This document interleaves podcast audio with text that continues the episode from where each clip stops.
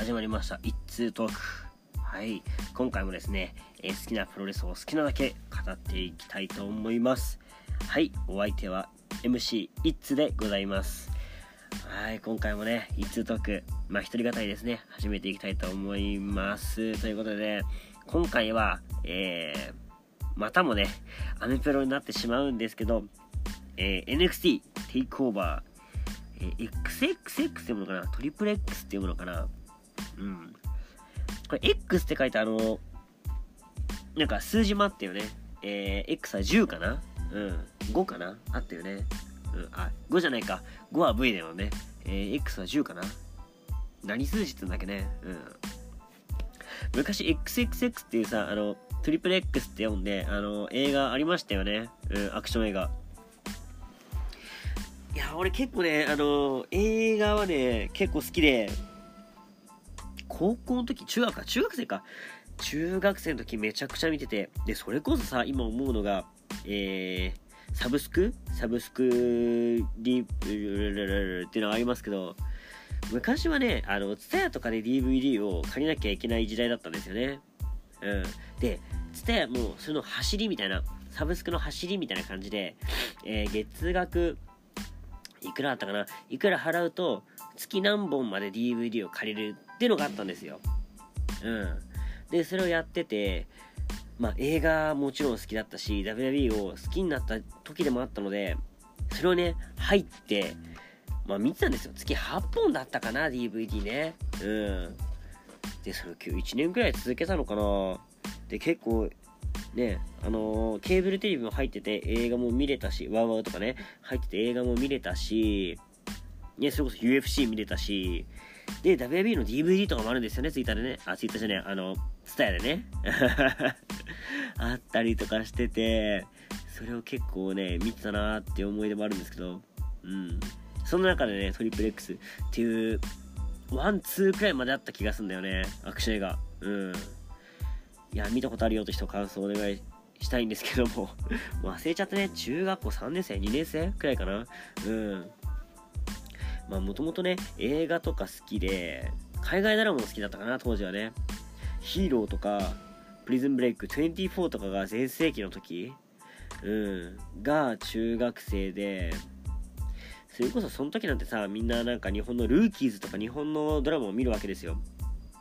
そんな中でね、俺だけなんかプリズンブレイクのさ、とかさ、話してるわけ。ちょっといかれてるよね。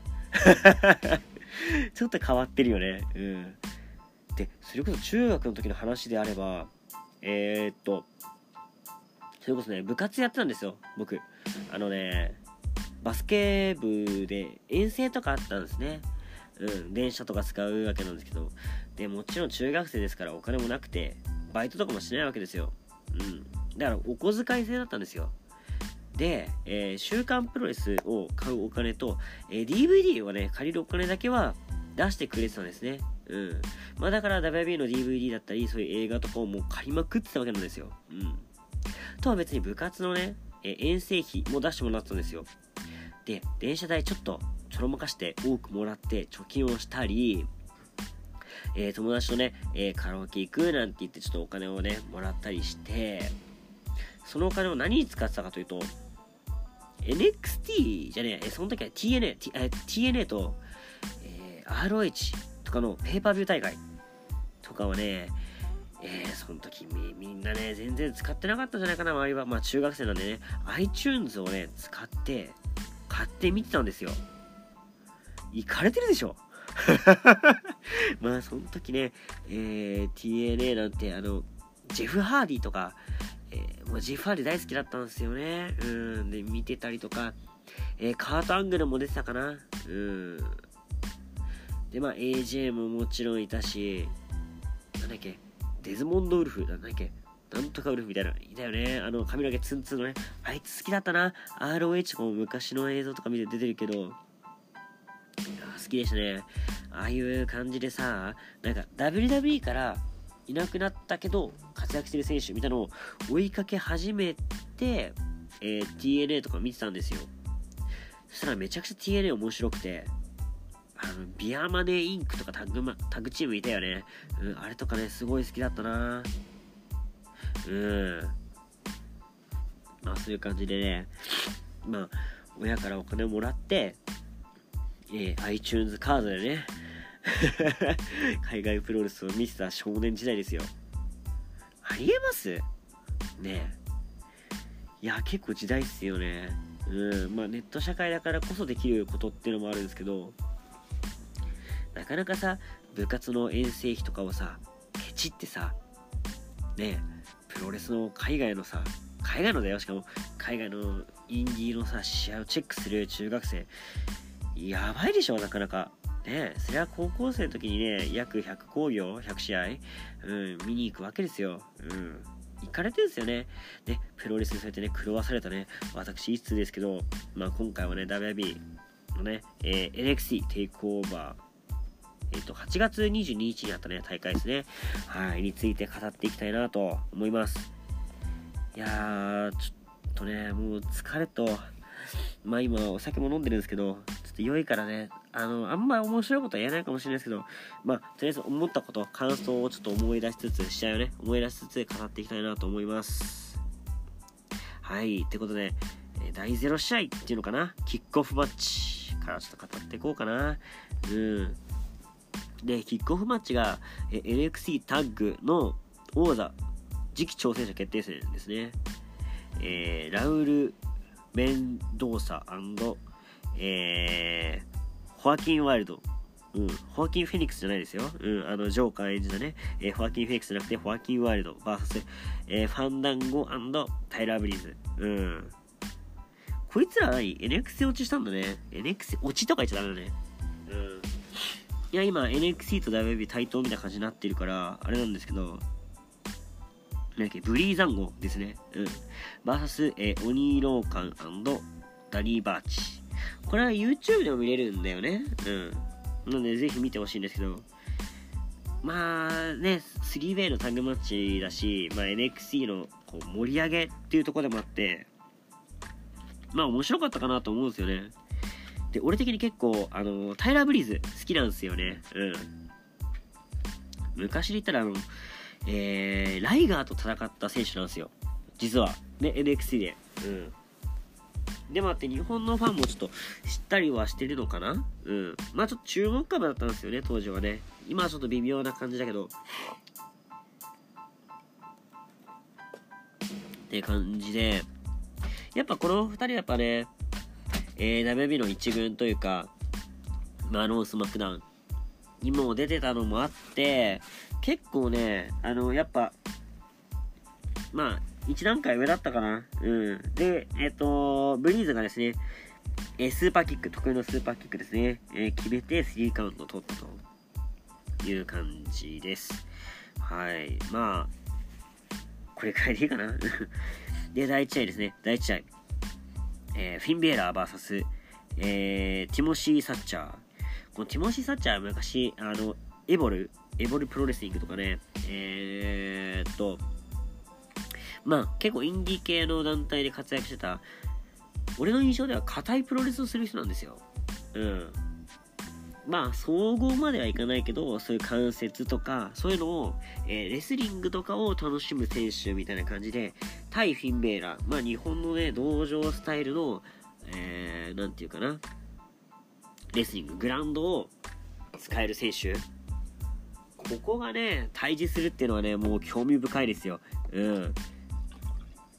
で、あのー、まずね、あのー、ティモシー・サッチャー、えー、の特徴というか、まあ、推したい部分。とりあえず、ティモシー・サッチャー好きなんだよね。で、プロレスファンに言ってみてください。とりあえず。もうね、あ、君知ってるねってなりますから。大体こういう硬い選手を推してる？うん。なんか繊細なレスリング知ってるよ、みたいな感じで言うと、大体プロレスファンは、あ、君知ってるねってなりますから。はい。ティモシー・サッチャー好きなんだよね。もうこれ魔法の一言です。はい。これを言えば、もう言っただけ、あの、こいつプロレス好きなんだなっていう感じを出せます。はい。魔法の選手です。こんなこと言ったら多分嫌われるんだろうな。うん。ティモシー・サッチャー普通に好きな選手、えー、好きなね、ファンの方もいると思うから、あまり使わない方がいいと思うんですけど、うん。けどね、あの、やっぱ繊細なね、そういう、なんだろう、レスリングとかそういうさ、基礎とかをさ、しっかりできる選手ってやっぱアメリカでも少ないかなって思うんですよ。で、アメプロだったりさ、新日本プロレス好きっていう中で、ティモシー・サッチャー好きって言ったら、ちょっとこいつ変わってんな、ちょっと目立てるじゃないですか。うん。やっぱいると思うんですよ。うん。で男の人ってやっぱ小さい世界でね、あのー、そういうフレックスフレックスって、えっと、えー、ちょっとヒップホップ用語なんだけど、えー、まあ自慢みたいな感じかな。うん。なんすよ、男の人は。ね、したいんですよ。ね、俺この人知ってるよって、ちょっと他の人にちょっと上だぜ、みたいな。俺、お前らより上だぜ、みたいなね。だぜが重要なんですけど、うん。ね、そういうのをね、やりたい生き物なんですよ、男の人って。うん。いや、どうしてもこういう繊細な味、俺知ってるぜ、みたいな。俺こういう繊細なプロレス知ってるぜみたいな感じで、ティモシー・サッチャーみんな知らないけど俺知ってるぜみたいなマウント取りたいですよ。うん。だからティモシー・サッチャー好きだよって言うと、すげえプロレス知ってる感が出せます。はい。私はちなみに、えー、フィンベーラの方がダントツ好きです。いやそれは新日本から応援してりゃね、フィンベーラ好きでしょうっていう。でも、ティモシー・サッチャーすごい面白いんですよ。プロレスが。うん。だぜひね、あの、フィンベーラーしか知らないよって人でも、ティモシー・サッチャーのこの試合見てください。めちゃくちゃ面白いです。もう、えっ、ー、と、9割型レスリング、えー、グラウンドですね。いや、すごくない？これ。俺はでもシンプルにすごいなと思って、えー、今回でもこの大会全部通して、いや、この試合があったから他の試合が生きるよねっていうのが結構あるんですよ。うん。まあ俺結構ね、ファッションとかも好きなんであれなんですけど、あの、白 T ジーパンだけでカッコつくやつみたいなね。シンプルなことしかやってないんだけど、他の人に差がつけられるみたいな。これ、すげえ簡単そうですごい難しいんですよね。うん。で、もちろんティモシー・サッチャーがすごいレスリングうまいってのもあるんですけど、フィンベーラーの受けがすごいいいなと思って、で、やり返したり、やられたり、結構試合のペースみたいのを作ってるのはフィンベーラかなっていう印象がありましたね。うん。で、フィンベーラがすごいのはしっかりね、見せ場を作って勝つってとこなんですよ。うん。まあ、そういうのがどこかっていうと、あのー、えクーデ、クーデグラ？ラナ？うん。あまあ、フットサンプですね。ダイレクトフットスタンプ。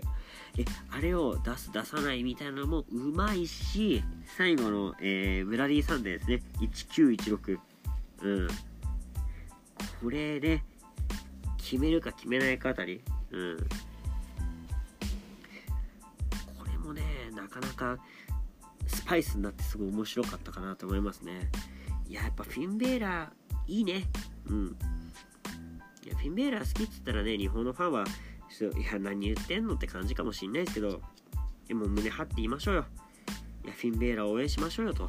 うん。ねやっぱかっこいいよね。うん、レスリングスタイルが、うん、何でも来い、どんと来いって感じで、えー、ティモシー・サッチャーがいてもう、こんだけね、やっていけるぞっていうのがすごいいいなって俺は思いましたね。うん。いや、フィンベーラー、ねえ、なんで NXT 行ったんですかね。やっぱ NXT をやっぱ第3のブランドとして、え押し出すためにフィンベーラー来たんですかね。うん。やっぱ NXT のエースじゃないけど、ね、核となる選手として活躍していくのかな。っていうのとプラスして、まあ、AJ が、まあ、昔 TNA とかで AJ を勝ったら、まあ、アメプロで、まあ、一流だよね、みたいな感じがあったんですよ。うん。とか、WB で言ったら、ジェリコ？ジェリコも同じ感じじゃないですか。ジェリコを超えたら、まあ、えー、WB では一軍みたいな、一流みたいな感じあったじゃないですか。それ？それ役みたいな感じで、フィンベーラーに勝ったら、まあ NXT でもお前はいけるよ、いけるよ、みたいな WB の門番というか、そういう感じなんじゃないかなと。フィンベーラーと面白いし、面白い試合をして、勝ったら、もう君はもう WB で生きていけるよ、みたいな感じの、門番的な役割でフィンベーラー、活躍してんじゃないかなと。だって実際、第1試合でこんだけ面白いですからね。うん。いや、フィンベーラーは上を目指すとかではなく、えー、フィンベーラー対誰々みたいな、マッチメイクの面白さで今後応援していくっていうのもありかなって思いますね。うん。まあ、とりあえずね、今回ね、覚えてほしいのは、ティモシー・サッチャー。この名前だけですね。うん。過去の試合とか見たらね、ほんと語り尽くせないぐらいのいい試合、たくさんあるんで、えー、ぜひ覚えてね、えー、YouTube でも何でもね、調べれば今出てくる時代なんで、もう調べてください。うん。俺が語るよりも調べた方が早いと思うんで、ぜひぜひ調べてみてください。ということでね、えー、第1試合はね、あ、結果言ってなかったね。えー、フィン・ベーラーが1916英語で、えー、90、えー、16、16英語なんだ。まあ、1916ですね。すげえバカみたいだね。うん。ごめんなさい。で、フィン・ベーラ勝ちました。はい。ブラディ・サンデーって言えばいいんだよ、ブラディ・サンデーで。うん。フィン・ベーラ勝ちました。はい。第2試合いきます。はい。第2試合はですね、NXC、えー、北欧王座決定ラダーマッチ。ってのも、えー、っとですね、キースリーが、えー、北米チャンピオンで、かつ、えー、NXT チャンピオンのね、取ったんですよ。で、2冠王になって、これを返上という形で空位になった、え NXT 北米王座を決めると。ラダーマッチで。で、出場選手ですよ。これ、5人います。5A です、5A。はい。で、えー、選手がですね、ブロンソン・リード、ダミアン・プリースト、えー、キャメロン・グライムス、ジョニー・ガルガノベルベティーン・ドリームの5選手ですね。はい。まあ、ガルガノといえばね、今 NXT はもうね、もう NXT といえばガルガノってくらいの人気じゃないですかみんなあのガルガノの看板掲げてますよね。うん。ねえ、ガルガノ、俺も好きなんですけど、やっぱいい選手っすよね。昔ドラゴンゲート USA とか、えー、日本にも来てたかな。うん。一回多分見たことあるんだよね、ジョニー・ガルガノ。なんか若くて細い選手だなとしか思わなかったんですけど、やっぱうまいんすね。うん。で俺的にはベルベティーン・ドリーム。結構押してますね。昔ね、えー、その、ね、私、一通と相方長さんでやってる全力シューティングスタープロレスポッドキャストの方で、えー、語ったですね、回であんのかな？一通トークの一人語りだったかな？ベルベテンドリームはね、えー、黒潮イケメン二郎みたいな、もうセンスの塊で生きてるような選手だなってことを話したんですよ。ベルベテンドリーム別になんかレスリングが上手いとかじゃないですね。見せ方とかそういうね、センスの部分でズバ抜けてんなみたいな印象があって、見せ方まあそうだね。うん、ベルベテンドリームすごい好きだなと思ったんですよ。はい。で、結構この試合、えこういうね、5A、ラダーマッチとか、こう変則マッチ好きっていうと、えー、硬いプロレスファンからは嫌われます。はい。ただこういうさ大味のプロレスもさいいのようんまあ団体芸とかちょっとバカにされるけどさああいうなんかさなだれ式ブレーンバスターをジャーマンする人がいてそれをパワーボムする人がいてみたいなあの組体操みたいな技あるじゃないですかあれ結構俺好きなんですよとかねこういう大人数でもうどう派手に飛ぶうんラダーぶっ壊すみたいな俺結構そういう試合好きなんですね。うん。いや、もう他の人からね、本当にプロレス好きな人からバカにされるかもしんないけど、いいじゃない、そういう大味なプロレスも。うん。いや、ね、あの、料理とかね、すごい好きな人がさ、あの、和食の繊細な味とか、フレンチのね、料理とか、じゃなくていいんすよ、あの、中華のさ、あの、油ギトギトでもいいし、うん。なんなら俺、一番好きなね、多分料理、ステーキかハンバーグなんですよ。うん。いいじゃんそういうので。もうステーキソースべっとりとかさうん。ニンニクべったりとかああいう大味でいいじゃない。うん。だって好きなんだもん。うん。ライカ三つ王みたいなこと言ってるけどうん。ね。いやだからね俺はこういう大味なプロレスもすごい好きなんですね。うん。結構俺この試合好みでねずっと見てられましたね。うん。2回見たかなこの試合。うん。まあ、試合内ちょっとは、ね、あの、大雑把にしか説明しないんですけど、結果的にはね、えー、ダミアン・プリスト、ヘビメタみたいな感じのね、選手がいるんですよ、見た目。うん。やっぱこの選手ね、ラダーマッチで生かされるんですね。この長身。うん。ラダーマッチでやっぱ足が長いってすごい有利なんですね。うん。なぜならね、え、一段飛ばして登れる。いやそこかいと思うんですけどそこだけじゃないですねえ相手の選手を最後ね前蹴りでぶっ倒してベルト取るっていうねやっぱね誰しもがジョリー・ガルガノ取ると思ったんですよ俺含めうん最後ジョリー・ガルガノと、えー、ダミアン・プリストが登った時にこれはねなんとかうまいことして、えー、ジョニー・ガルガノが取るんじゃねえかなと思うんすよそこをねダミアン・プリストが取るっていうね俺この試合結構好きでしたね。まあ、インディーとかでもね、活躍してた、えー、名選手がね、5名揃って、各、その特徴を出す。うん、パワーファイターならパワーファイターでのラダーマッチの見せ方をね、してね。いや、俺これ好きでしたね。うん。で、結果的にダミアン・プリストが勝つと。まあ、ダミアン・プリスト勝ってね、その後、美女たちを従えてね、ジャグジー行ってましたね。アメリカンだね。うん、ヒップホップしてるね。うん、ダミアン・プリストだから、ね、メタルというかヒップホップなのかもしれないね。今そういうなんかね、カントリーとかメタルとかを交えたヒップホップ来てるんでね、うん。ちょっとだけヒップホップ情報を交えながらね、プロレスの試合紹介しましたってことで、えー、第3試合、いきましょうか。はい。第3試合がですね、アダム・コール VS パッド・マカフィーですね。パッド・マカフィー誰と？ね、プロレス知ってるね、好きな人もパッド・マカフィー知らねえよと。俺も知らなかったです。パッド・マカフィー今ね、えー、我々と同じ、えー、ポッドキャスターなんですね。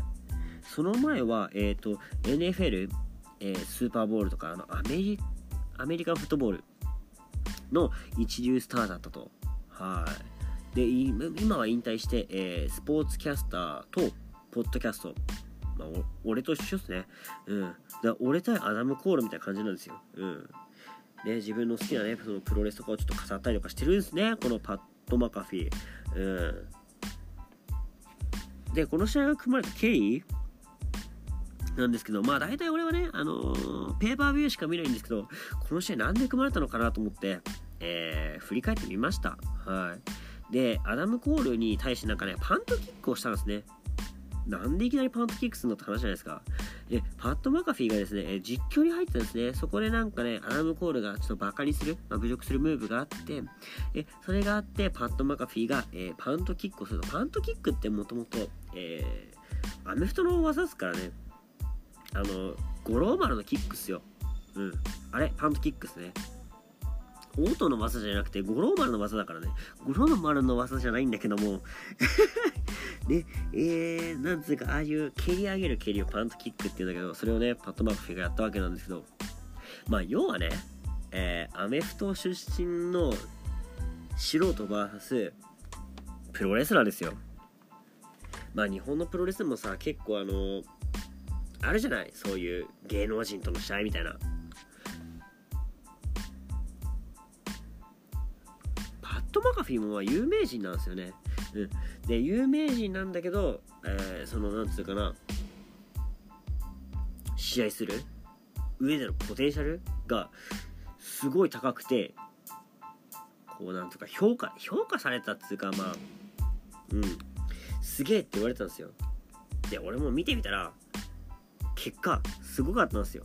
うん。いや大体そういう人ってさこんな技してるとかねあると思うんですけどそこじゃないんですね。この選手選手じゃないか。パット・マカフィー。え受けっぷりがえぐいですよ。受けっぷり。大体こういう時にねプロレス参戦する人ってまあ攻めて攻めて終わりなんですよ。パット・マカフィーすげえ受けがすごくて。でなんで受けすごいせねすごい、えー、素人がすごいかって話をすると攻め続けられるのってもう正直頭の悪いね、中学生でもできるんですよ。うん。っていうのも、まあ、頭の悪いね、私みたいな、えー、中学生の時の私みたいな、うん。いや、関節技ちょっと覚えて、これすげえだろ、みたいなね。俺こんな技できるぜ、みたいな。パワーブーム超えてやるんだぜ、みたいな感じでやっちゃうみたいな。いや、プロレス技って、まあ正直、筋力あれば、無理くりであれば誰でもできるんですよ。うん。だからね、生きってる、えー、厨房のプロレスファンと一緒なんですよ。ね俺こんな技できるでプロレスのリング上がるのって。ただパッド・マカフィーすげえ受けが上手なんです受けだけじゃないっすよ。ロープワークすごい上手なんですよ。ロープワークって難しいのよ。うん。いや俺もねそれこそね変わった中学生だったから周りにちょっとさプロレス好きとか俺総合格闘技好きで、ね、知ってやってるよみたいなさ。あ技できるだけじゃなくてで技を受けたい欲があったんですねその時。うん。で俺バスケ部だったんで。であのなんとかシャトルランみたいなのあるんですよ。で線を踏んで次の線を踏んでみたいな種目がある中俺一人だけあの壁に背中からぶつかって反動つけてたんですよ。一人だけ、えー、線を越えて壁に、えー、ぶつかってロープワークをしてるんですよ。人一倍、えー、ね、労力かかるし背中痛めるしみたいな。いやバカだよね本当に。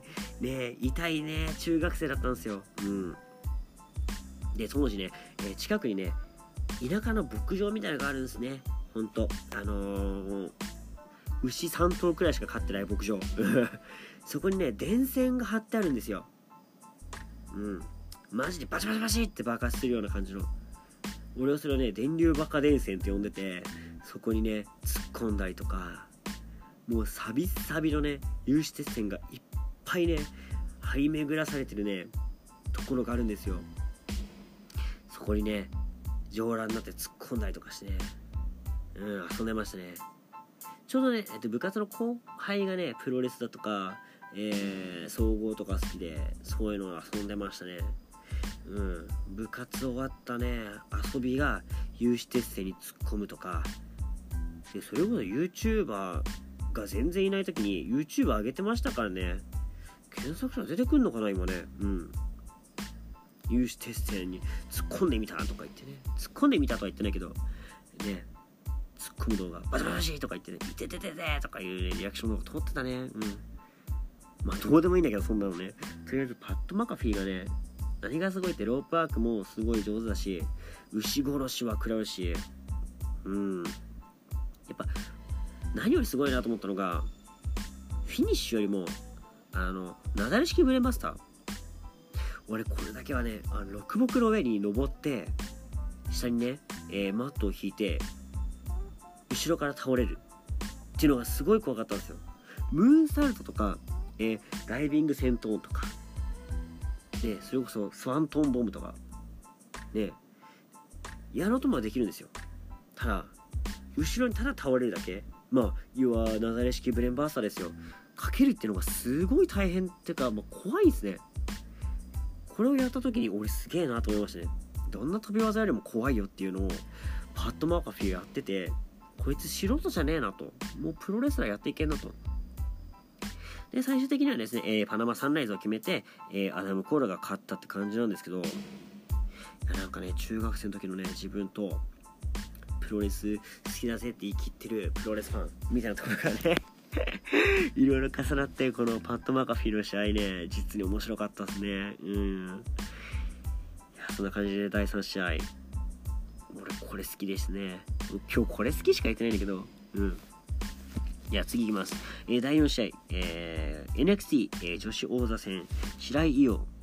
チャンピオンですね。VS ダコタカイ。うん。with、えー、ラケル・ゴンザレス。語るとこあるかな？いや、ダコタカイってめっちゃ痛くなりません？ダコタカイ。ダコタカイ。ダコタカイ。ダコタカイめっちゃ痛くなるよね。うん。白井伊代対ダコタカイ。このダコタカイめっちゃ痛くなるのよ。うん。いや、ダコタカイ言うてね。うん。あ、滑ったな、これ。しまったな。はい。第4試合ね、えー、白井伊代対ダコタカイ。えー、結果ですね、ムーンサルト2連発を決めて白井伊代が勝つと防衛ですね。で、その後、えー、そのね、ラケル・ゴンザレスが乱入してくるんですよ。で、白井をボコボコにするんですね。もうほぼ2対1だったからさ、うん、まあ、襲うかなと思ったら、襲ってきたんですよ。うん。で、そこを、リア・リプリーが、助けに来ると。で、リア・リプリーがゴンザレスを狙い目だと。ゴンザレス結構長身のね、結構ごつい系の選手なんですね。対するリア・リプリー。えっ、とですね、リア・リプリーのプチ情報ここだけのプチ情報、えー、話しますとまあ幼い時、えー、好きだった漫画が、えー、ドラゴンボール。将来の夢がスーパーサイヤ人。いや俺らがね 仮面ライダーをあの将来の夢みたいなね言ってる感じでリアリプリはね スーパーサイヤ人を将来の夢って言ってるんですよ。もうそれを体現するかのようにね金髪のねツーブロなんですけど。やリアリプリねでけえんすよ。とりあえずでかくて。ででかいねこのね女子選手2人が戦うってことで次やるのかな？楽しみっすね。うん。でその勝者が白井伊代とやるのかな？うん。とりあえず白井伊代はね早くベルト落として飛鳥と組んでほしいっていうのが俺の願望ですね。はい。まあそんな感じでね、えー、白井伊代 VS ダコタカイ。ダコタカイ言うてね、うん、白井伊代が勝ちましたってことで第5試合いきます第5試合これメインイベントですねはい NXT 王座戦チャンピオンキース・リー VS、えー、カリオンクロスこのカリオンクロスっていう人は、えー、最近来たのかな？で、試合もちょこちょこ見たりしてたんだけど、いいっすね。うん。いいっす。それこそなんかそういう総合っぽい感じの体つきで、そういうムーブ、まあ、腕攻めたりとかもするし、バックドロップが得意技なんですよね。なんかさ、昭和の昔の、本当に強かった、本当に強かったっての語弊あるな。うん、本当に強かったとされる、えー、日本のプロレスラーみたいな感じの雰囲気があって俺すごい好きだなと思いました対するキースリーもう言わずとガナもう化け物ですねこの2人がね対峙するってだけでもこの NXT は絶対見てえとまあ思ってたわけなんですけどカリオンクロスがね俺の想像以上に良くてバックドロップのキレもそうだし完成の入りとかさ間合いがねすごい良くていやいいなと思ったんですよ。でもなんかねその試合前のムービーとか見ると結構怪奇派っぽいムーブを見せてくるんですね。うん。だからえそういう選手とねそういう硬い系のプロレスって合わないじゃないですかうんだからここの融合カリオンクロスうまくやってるなって思ったんですよで、キー3やっぱ受け、受けてもよし、えー、攻めてもよし、この派手な感じがね、すごいカリオンクロスと合ってたんですね。うん。もうこれはね、ぜひぜひ試合をね、見てほしいですね。うん、超面白かった。うん。やっぱ NXT 面白いんですよ。うん。特にキー3なんてね、え、それこそね、あの男、らしくね、俺も自慢させてもらうと、昔のね、えー、PWG とかの試合を見てるんですよ、キー3。うん。で、NXT 出たら絶対面白いよって周りは言ってたんですよ。結果これね、うん、自慢させて、やっぱ面白いっしょっていうね。ただ、カリオンクロス、この試合、なだれ式のバックドロップを決めて、勝ちました。はい。いや、キー3が、まあ、WB 行きなのかなっていうところもありつつ、カリオンクロス、これから NXT を引っ張る存在として、ね、楽しみですね。うん。いや今後ねどう化けていくか。もう化け物なんですけどこれからはさらに化けていくか。超楽しみですね。プラスキー3 AWB 行ったらねより面白いんじゃないかなと。ローなのかな？スマックダウンなのかな？いやー。行き先が楽しみですようんまあそんな感じでね、今回 NXT、えー、第5試合ですけど、たっぷり30分超え話させていただきました。はい、そんな感じで、まあ次回は、まあ、翌日やるスマ、えー、サマースラムについて話そうかなと思いますので、ね、ちょっとアメプロ続きますが、ね、次回も聞いていただきたいですよ。はい。ということでね、ちょっとあの、お知らせの方ですね、えー、行かせていただきます。えー、私、一通とですね、相方の長さんが、えー、全力シューティングさプロレスラジオということで、ね、え今ちょっとね、ポッドキャストの方でアップできないんですけども、えブログの方だったり、えツイッターでもね、飛べますので、ツイッターの方検索していただいて、えー、見ていただけたらね、幸いだなと思うんですけど、まあ、全力シューティングスタープロレスラジオもですね、ぜひぜひお聴きください。はい。2人でね、プロレスについて楽しく話しております。はい。それとですね、この一通トークではですね、えー、皆様からメッセージお待ちしております。えー、番組ツイッターですね、えー、シューティングサープロレスポット、えシューティングサーラジオとですね、一緒ですね、えスターラジオ555、スターラジオ555ですね。はい。ぜひぜひね、フォローの方よろしくお願いします。で、えつぶやくとかですね、つぶやきの時は、えっ、と、しゃえハッシュタグ、SSR555 をつけてですね、え一緒にツイートしていただけますと、私がですね、すごく喜びます。はい。ってことでですね、え、Twitter の方もですね、ぜひぜひ、え、フォローの方よろしくお願いします。はい。まあ、多分 SSR55 で私もたちもね、つぶやいてますので、そこから飛んでね、フォローでもいいですし、うん。時々ですね、えー、相方の長さんを交えて、えー、ゲリラ的にね、えー、生放送をしてます。はい。ライブ収録っていう形でやってますので、ぜひぜひ Twitter の方もね、えー、フォローの方よろしくお願いします。